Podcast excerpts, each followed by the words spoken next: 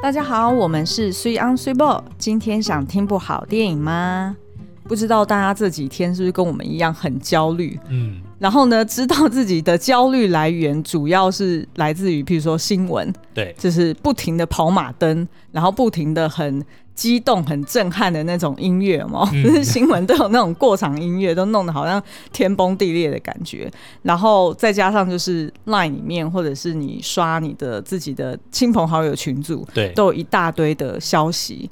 然后你明明知道你不应该再看了，嗯，但是你就是忍不住会一直滑。而且因为跟我们实在是太切身相关了，所以你基本上是没有办法逃走的哦。对啊。像比如说，我看新闻觉得很焦虑，对不对？对。好，那我不要看，我来打个游戏好了。嗯。那结果我们游戏里面的那些小伙伴、盟友们 也都在讲说：“哎、欸，今天哪里又确诊多少？哎、欸，今天哪里又要停电？”我想说，拜托，我都已经躲到游戏里面，结果你们都还在讨论这件事。对啊。可是也因为这样，才会发现说：“天哪，你看，连游戏这样子的世界里面，嗯、大家都会没有办法避免说要把真实世界的一些烦。”恼拿出来讨论，嗯，你就知道这件事情有多严重。对啊，然后再加上就是因为因为这个 这个这个 COVID-19 呢，它基本上就是无症状者的比例很多。嗯，然后通常就是如果即便你有一点症状，你可能都是那些你平常就会发生的事情，哦，就是说有一点腹泻啊，他没有专属他的症状。就是等于是说，就是他，譬如说你一点点的那种上呼吸道的症状，嗯，一点点喉咙干。就是你冷气冷冷气吹了整个晚上，然后可能喉咙很干，然后或者是你喝了咖啡，然后只是拉一下小肚子，嗯、然，后然后就在那边 完了完了，要变成僵尸。可是不对啊，我又没有出门，怎么会这样？然后就自己开始很焦虑，又开始拿酒精到处去喷门把。对，但事实上你根本没出门，你在喷门把干嘛、嗯？所以我觉得大家一定会跟我们一样有类似的情况。对，然后呢，所以我们就想说啊，那。既然是这样子，你感觉好像躲到家里面，然后躲到游戏里面，或者是躲到呃你自己就是营造的比较安全小天地里面的时候，你都觉得好像有一点担心。然后再加上呃礼拜二不是就是宣布说全国要停课吗？哦，是。然后呃应该双北市的就是很多呃上班族也都是用呃轮班的去，嗯，就是 work from home 嘛，就是在家里工作。对，所以。大家也突然有多了很多的亲子时光，或者是 多了很多的婚姻时光，嗯，就是跟家人相处的时光啦。对，然后基本上是、嗯、造成更多的摩擦。对，有时候是不想要跟他们面对面、欸。其实我记得我们之前好像看到说，好像去年应该是不知道美国还是哪一个，嗯，反正就是国外，他们的离婚率飙高。哦哦对对，对对对，好像有这个新闻。是，然后。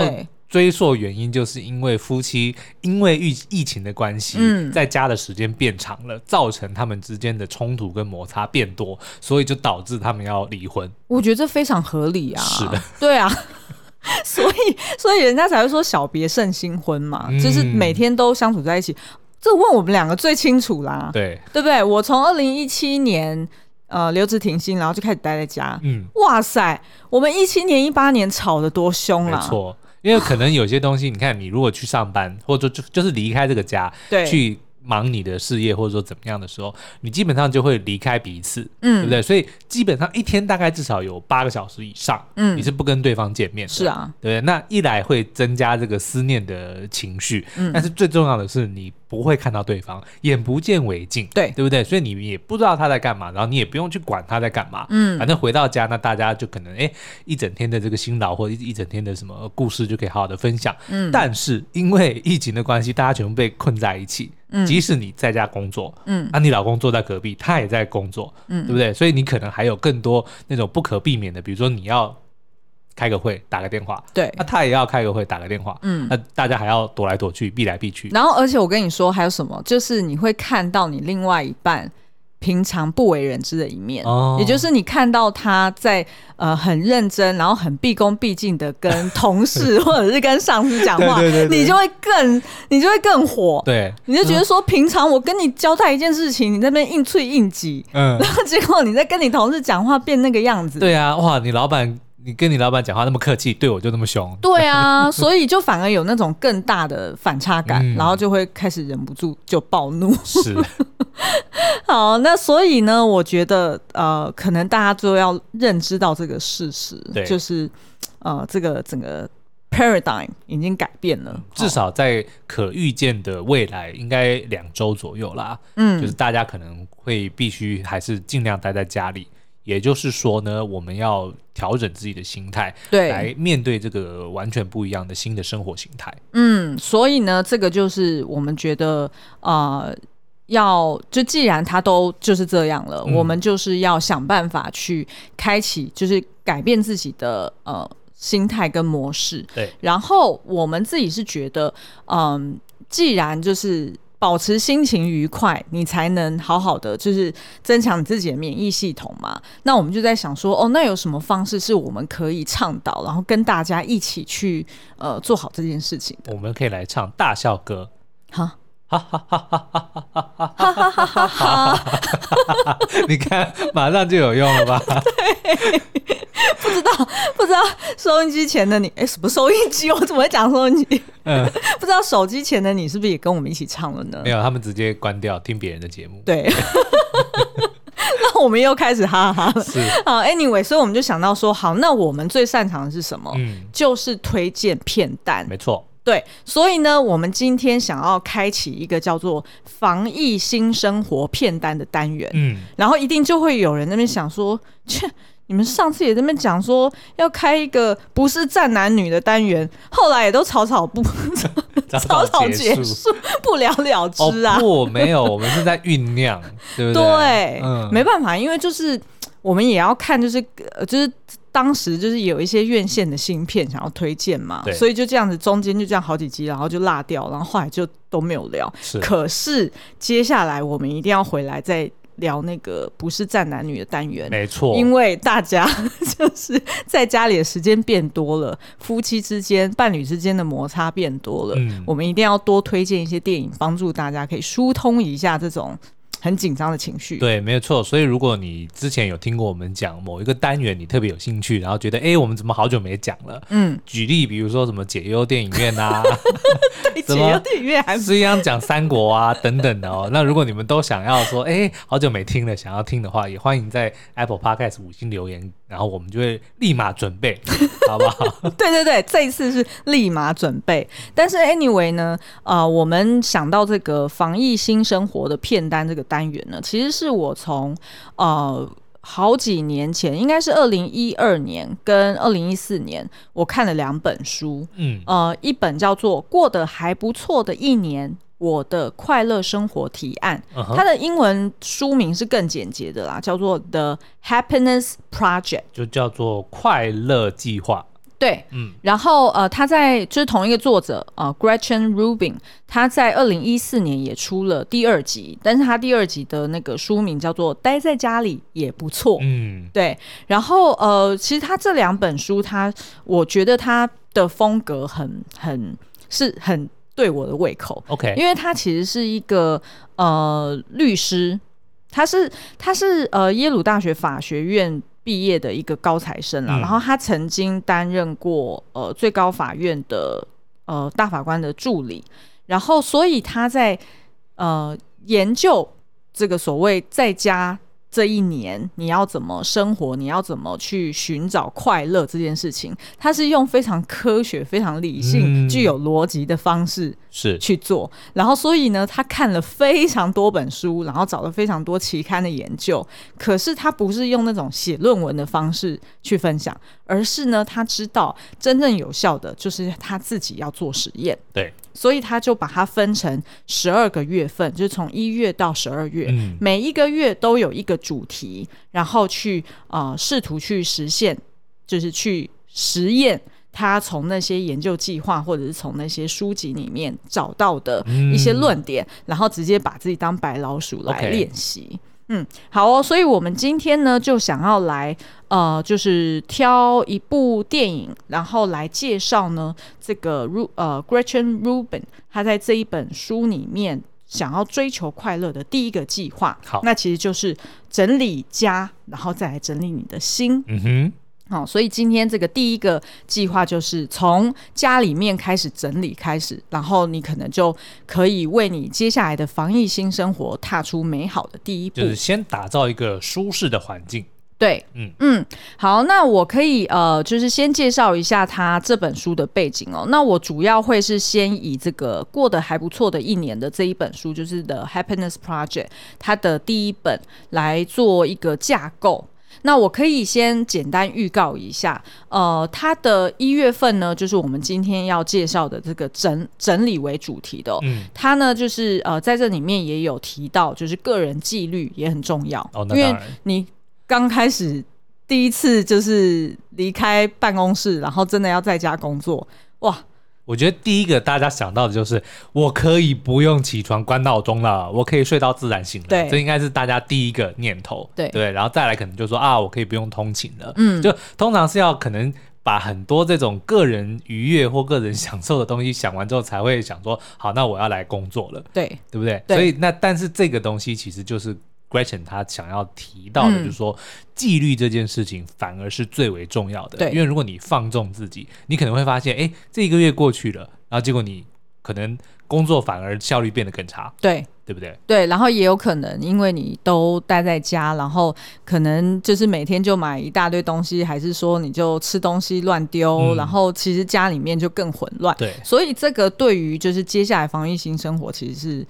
没有没有帮助的，因为等于环境一乱了，你心里面也会跟着乱。嗯，所以呢，他的一月份他就是先呃，就是实验这个计划，呃，就是从第一步开始，呃，然后呢，二月份呢，他就是去呃聚焦在婚姻里面的沟通。对，因为当他开始就是。在家工作，她其实最多最常见到的，其实就是她老公。嗯，然后呃，这个跟以往是完全不一样的这种对话模式。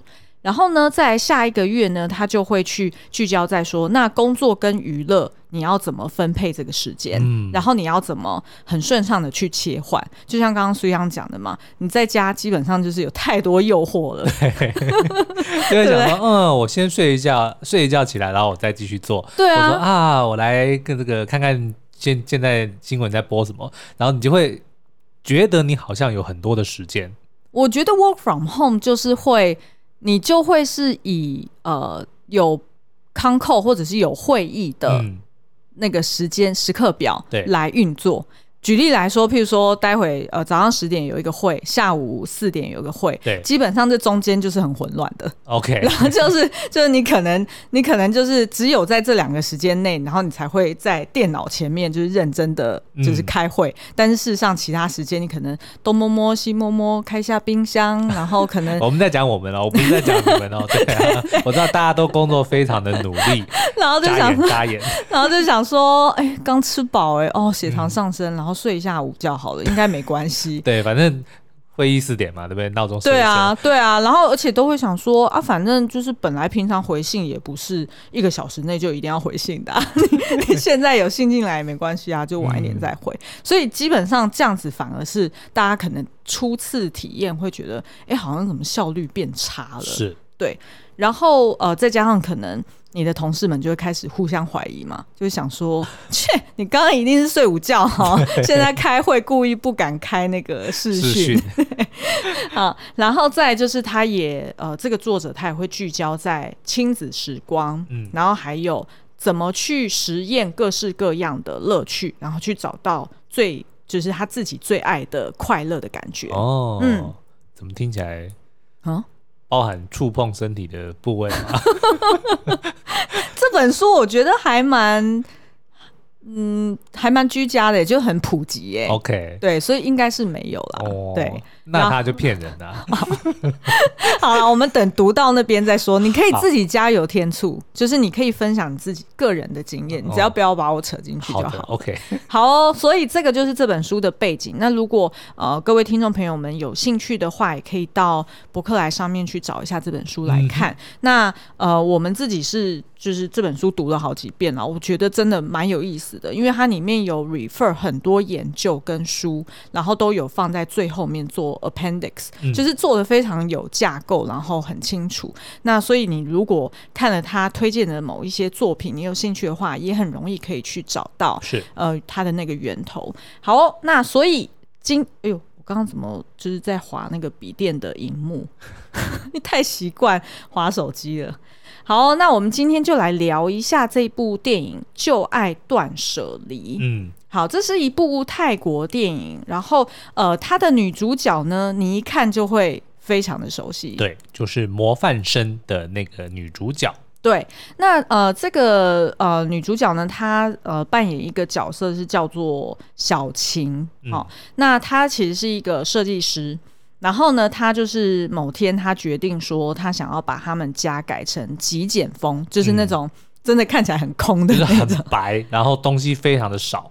对，嗯、然后就是嗯，也没有什么装饰，然后可能家具本身的线条也都很简单，所以就是非常。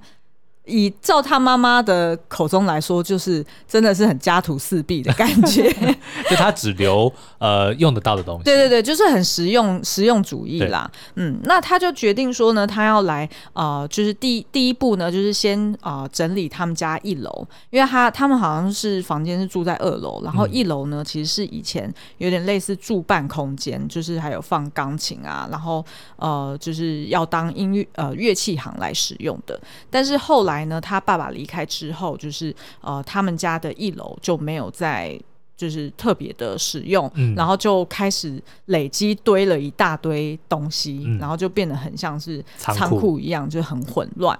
那事实上，他们呃，他跟他哥哥自己的房间其实也很混乱啦，就是很多东西就挂一整排啊，然后。呃，他们好像是从小时候十岁开始就住在那个家里面，嗯、所以就很容易从小到大的东西就一直累积，一直累积都没有丢。嗯，好，那其实呃，这个我还蛮有感觉的，因为其实我小时候呃，应该前后搬家至少搬了六七次。嗯。然后我们家都是用租的，所以其实你一定每一次搬家，你都是要完全清空，然后再搬嘛，是就不能说哦慢慢搬，然后可能这边也放一点东西，那边也放一点。所以其实我很能理解，如果东西太多，你要整理起来是有多痛苦。嗯，你有搬家过吗？我不多哎、欸，我这辈子应该大概就五六次吧，五六嗯五六次也蛮多的啊，哦、而且你曾经年五六次算少了吧？哦，是吗？嗯，而且你是曾经从哦，如果你你是把我们两个同居之后的搬家也算在里面，哦啊、对不对？啊啊、那的确，那这样子就还算还可以。嗯、但是如果我加上我们住在一起之后的三四次搬家，那这样子我人生中应该至少有十几次搬家的经验。对，的确就搬的还蛮经验老道的。好，那所以这个小晴呢，他就决定说他。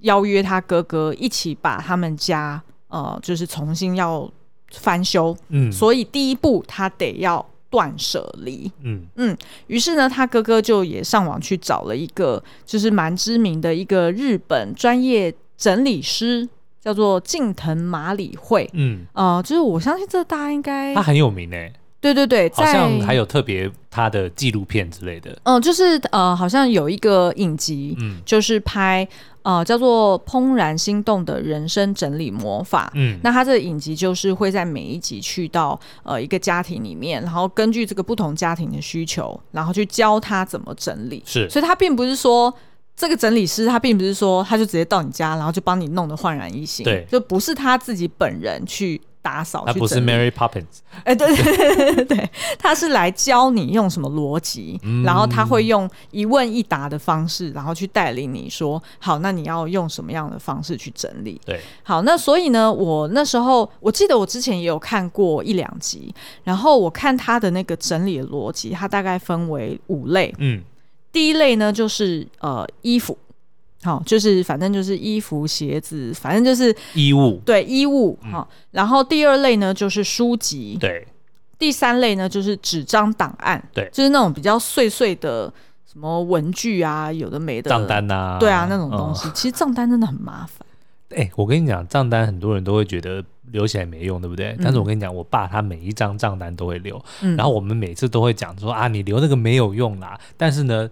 就是会有那些时刻，说我们必须要找到几年前的某一张账单上面有非常关键的资讯的时候，哦，他就会突然在那边把手放在后面，然后带着微笑，然后就走到他的书房里面去，然后把他那一箱东西搬出来，然后翻个两下之后抽出来说：“是这一张吗？”然后我们全部就只能说跪着说膜拜大神，对你太强了。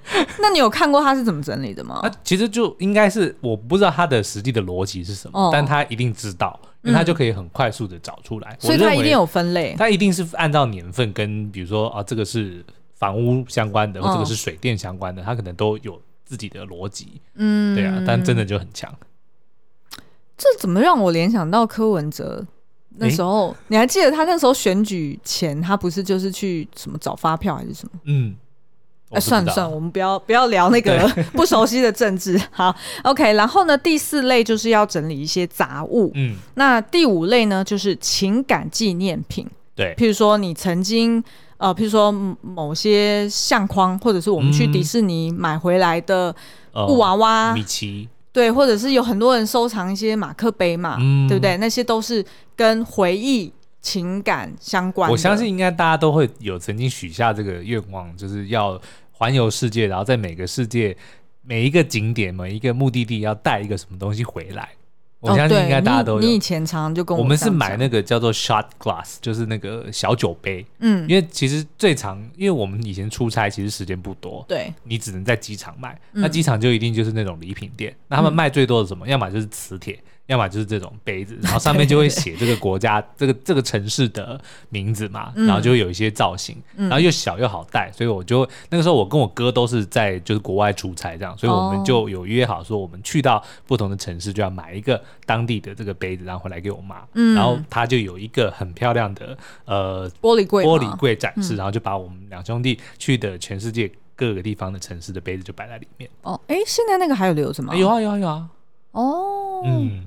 是不错哎、欸，但是我觉得那个玻璃杯真的要用玻璃柜，啊，不是玻璃杯，杯子的材质不一定哦。对，反正就是那种小酒杯，嗯，对，然后它上面就是有写当地的那个城市的名字。嗯嗯，我们之前自己出去旅游的时候，你也有问我说，我们要不要只是选定一样物品对来收集？然后我记得我们曾经收集过钥匙圈，是。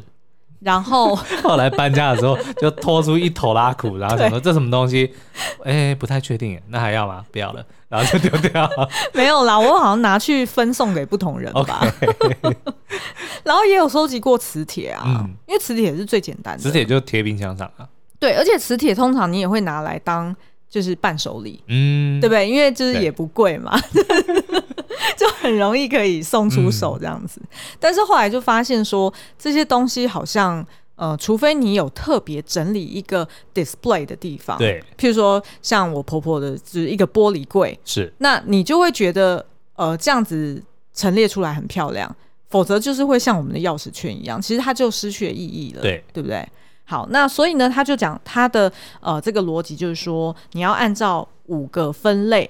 然后呢，你要一个类别一个类别去做，嗯，也就是说，你不要，你不要按照，就是你的逻辑不要按照说，哦，我今天要整理房间，所以呢，我要把房间的五斗柜从第一层呃打开整理到最后一层，嗯，然后我再去整理衣柜，然后我再去整理放那个什么，就是呃收纳别的东西的柜子，对，它的逻辑不是用你家本身的配置。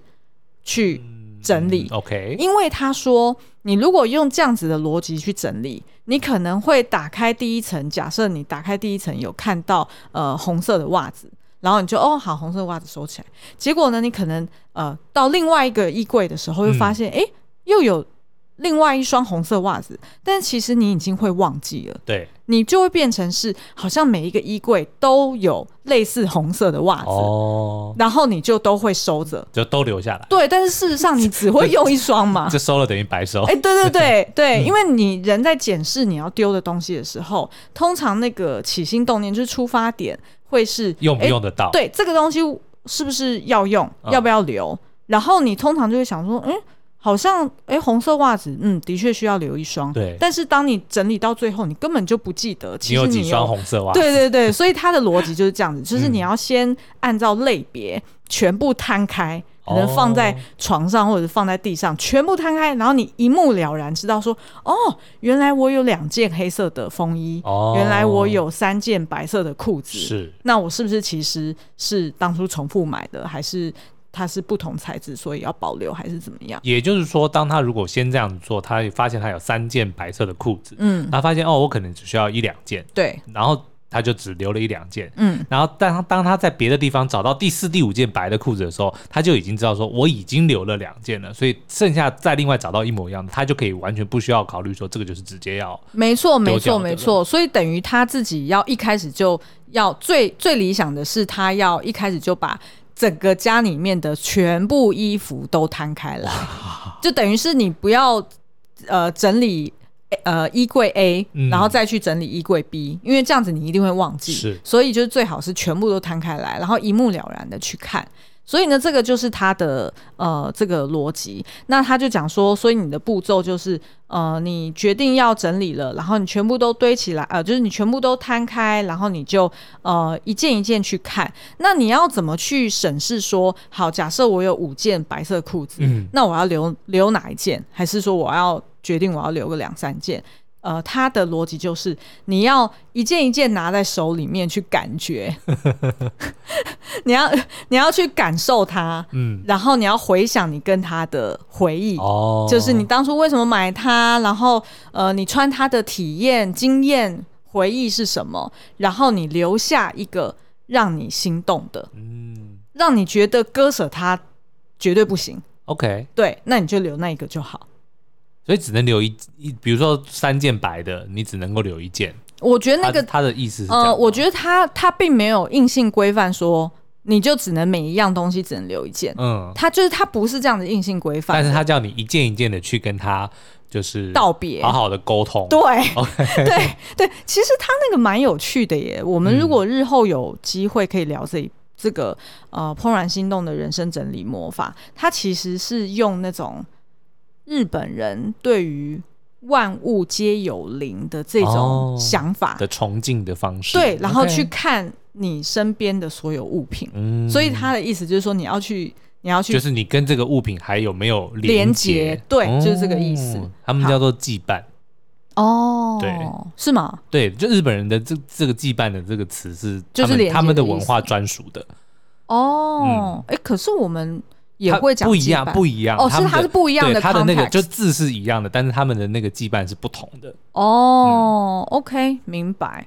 好，那所以呢，这个就是呃，在怦然心动的人生整理魔法里面聊到的。那其实这个就是在这个呃旧爱断舍离里面，他们也有 refer 到这个影集。嗯。所以呢，我那时候就想说，诶，那就拿出来跟大家分享一下。那但是事实上呢，在这一本书里面，它其实呃，作者他也有整理出来六种凌乱的逻，呃，就是六种凌乱的原因。嗯，然后其实他觉得，如果你用这六种原因去审视你自己的话，其实你也会知道你该怎么处理。对，譬如说呢，第一个是叫做怀旧式凌乱。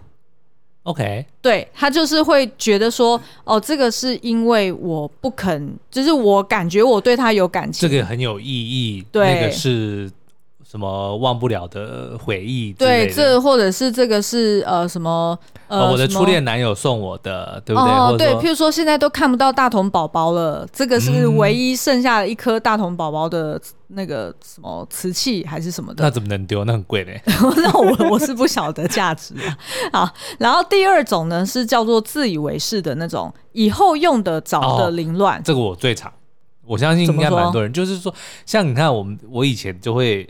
因为最近才开始瘦嘛，对，对不对？所以的确胖了很长一段时间。嗯，然后但是那个时候呢，比如说看到好看的衣服，还是会忍不住买，就会告诉自己说，我一定要瘦到能够穿进去。哦，我也会，我以后对我以后一定要有一天要瘦到能够穿进去。嗯，但是你也知道，十之八九都是不可能。嗯，哎，但是我现在真的我有穿回一条，就是我十年前出国的时候买的三三十腰的一条短裤，嗯，Abercrombie and Fitch 的。我觉得你现在举这个例子，你只是想要炫耀一下。对，但是问题是说，我做了不下二十次这种事情，哦、只有那一件裤子是我十年前买的，然后我现在竟然穿得下。嗯，对。然后事实上这，这这过去这十年啊、呃，你的那些混乱的衣服，其实使得你每次在找衣服的时候都很困扰。是，但是你都没有整理。对，然后那一件只是因为我没有找到它而已。OK，好。然后还有一种呢，是叫做特价品凌乱，嗯、就是因为便宜我就想要。哦、那这我也有很多。对你超多的金牛座，也有那种有一点像贪小便宜啊，譬譬如说人家。跑来跟你讲说，哎、欸，我有一个很漂亮的花瓶要送给你，我们用不到。哦，那你明明你就不需要花瓶，明明你也没有在插花，欸、不用钱哎。对、啊，然后就会说服说，你看它多漂亮。但是如果今天说这个东西要五百块，你觉得呃，我这么丑才不要，那他不要钱哎，哎、欸，很不错哦，我。对啊，对啊。然后还有一种就是该丢却没丢的凌乱，嗯，譬如说，呃，你。过期的账单呐、啊，哦，对啊，对不对？对对对对对、哦。可是问我老爸，他就不认为那个该丢啊。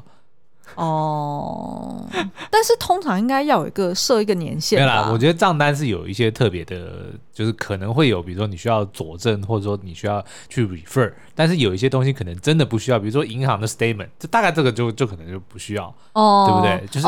然后还有过期的发票，发票，嗯、因为发票你如果真的没有对过，然后他已经领票期限已经过了，基本上你本来就应该要丢啦。是对，然后而且发票其实很占位置。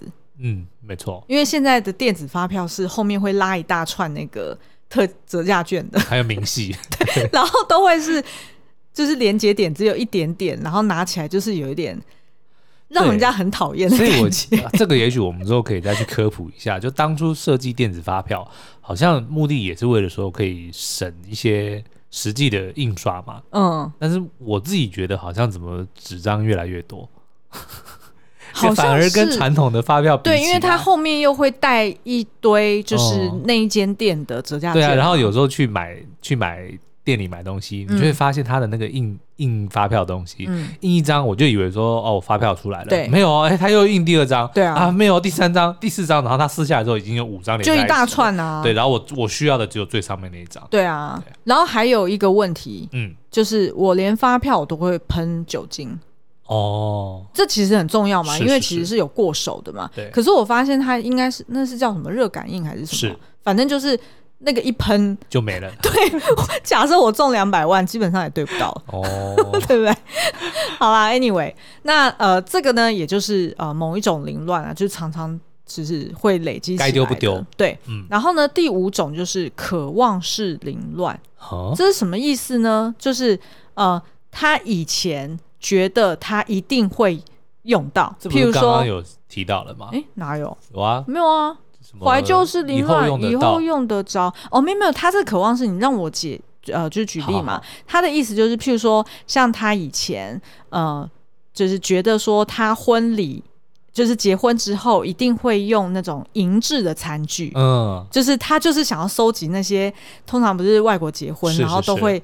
就是跟人家讲说，哦，那你就送我礼品，就是送那些很漂亮的瓷器好了，嗯、然后就会觉得自己一定会打造一个呃玻璃柜还是什么 去陈设它，但是事实上就不会。哦、然后最后那些东西都是一箱又一箱，然后堆在仓库，然后最后可能就是都已经我不知道，就是可能有打破破损还是怎么样。哦、那其实基本上你如果当初这些东西你根本就用不着的话，你本来就应该要拿去送人嘛。对对。然后最后一个呢，就是买了后悔的凌乱。嗯，买了后悔这个，我觉得蛮值得研究的。是，这是人类的心理。譬如说，呃，我我买了这件裤子，但是基本上我穿一次，我就觉得怎么那么紧。然后，嗯、然后其实本来就应该要。送人或者捐出去，对，但是呢，就觉得不行哦。我当初花了很多钱买这个，或者是有些有些人会哦。我以前有一个女同事，她就是很爱收集高跟鞋啊。哦，那她这明明那高跟鞋根本就不好穿呐、啊。是啊，Monica 不是也有一集也是这样？哦，对对，她的那双靴子。对啊，嗯、就是 Monica，她就是如那个 Chandler 说，她就是花大笔钱买这个靴子，他一定会穿，他一定会每天穿。对，对然后殊不知就是其实他穿的就是脚都会破皮，嗯、然后他不就是不，然后也不想要让 Chandler 知道这个事实，不然他就输了。对，对，所以就是类似像这种就是六种凌乱呢，大家可以去对照一下。如果你是呃。某一种，或者是你可能很多种都有，那你就要，那你就要平常在买东西或者是接收别人送来的东西之前，嗯、可能就要三思而后行。OK，好哦。那再来呢，就是呃，其实大家也可以去看一下这部电影，就是呃，它里面对它里面也有聊到说，小晴呢，她其实。呃，除了先整理他们家一楼的这个很凌乱的呃模样，然后丢了一大堆东西，应该他丢了十几袋的那种黑色大垃圾袋装的垃圾吧。嗯、然后呢，可是他在这个过程中，他也开始去 reflect 他自己。嗯，原来他某种程度在心灵层面上也常常呃很决裂的去割舍别人对他的感情。哦。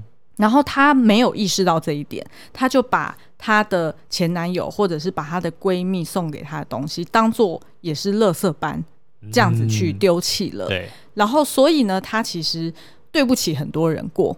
然后她后来呢意识到这一点的时候，她就决定她把那些。呃，跟这些人们有关有关的回忆的物品，譬如说，嗯、呃，好像她呃要还给她前男友的是相机吧，然后里面也有蛮多他们以前一起合照的照片，然后她就去找他忏悔，然后去想要跟他和解，嗯，就是这个过程也是让他理解到说，他的断舍离除了是做到有形的之外，其实他也要抱着就是。有自觉跟 reflect 的心，然后去呃，在自己心灵层面上也做一个比较健康的断舍离。嗯，我相信是诶，因为其实很多的时候，呃，之所以会造成囤积哦，应该也是某方面是有一有一部分是想要逃避。对，对不对？就是你，你，你有很多东西，你就摆着收着，嗯，以后再怎么样，或者说你就说、嗯、啊，我我就先不管它，先放在那边。嗯、但是日积月累，它就越来越多。可是你只有在透过整理跟透过丢弃，你才能够去检视说你过去以往所累积的这些东西，它到底对你的意义是什么？嗯，你才有可能去 reflect 到说，哦，那我可能为什么我当初会留下这个东西？那是不是我代表我的？想法或者说我的做法，嗯，以前是有需要改进的地方，嗯，所以这其实也是那个就是怦然心动的人生整理魔法，呃，近藤麻里惠呢，他其实为什么会讲说要留下让你怦然心动的，嗯、就是意思是说人跟物品之间它也是有情感在，对。然后是你要保留的是有情感的东西，而不是保留一个它其实是一个空虚的东西，嗯，就是。它只是在那里，对，它只是在那里，它跟你没有任何连接，对，然后你也用不到，那到底为什么要放在那里？嗯、那有可能它只是为了填满你另外一种空虚，是对。那所以呃，我觉得就是今天介绍这部电影到这边，那但是呢，我觉得呃，maybe 大家可以尝试看看哦，就是刚开始在家工作的第一周，嗯。呃，开始来整理一下家里面，是打造出来一个更好的工作环境。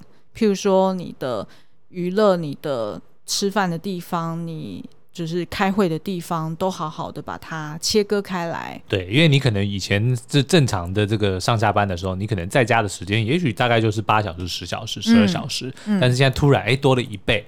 那也就是说，你在这个空间里面，啊、你的时间延长了，那你自然而然你需要让它变得更加舒适，是啊，否则会反而阻碍你很多，或者说让就让你待在这个空间的时候的就觉得很烦躁，就会受到影响。嗯，嗯。然后但是呢，可能大家也要看一下，就是你们各自社区能够。就是因为现在正在防疫 阶段嘛，哦、就我们也不希望造成人家太多麻烦，所以可能在收拾的时候，某些东西不要丢的那么快，可能先呃，就是整理一箱一箱先放在某一个地方，嗯，然后可能等到之后疫情比较平缓的时候，大家再陆续把它丢掉或者是回收，嗯、呃，甚至是有一些可能是要送给呃亲朋好友们之类的，的。然后就让他们也来做断舍离。好哦，那我们今天介绍的这一本书跟这一部电影呢，我们都呃非常的推荐哦。那也希望说接下来的这个至少两个礼拜，大家待在家里防疫的这个期间呢，嗯、能够保持愉快的心情。嗯、那我们也会持续的在 Facebook、IG、YouTube、Podcast 上面分享更多呃有趣然后很好的影视内容，希望能够稍微让大家的这个心情更好一点。对呀、啊，你要那个那个叫什么？就是心情愉快，你的就是身体生理也才会跟着好嘛。嗯，好，你不用硬讲，我们就可以到这边就结束了哦。Sorry，好，好，那我们下次再见，拜拜，拜拜。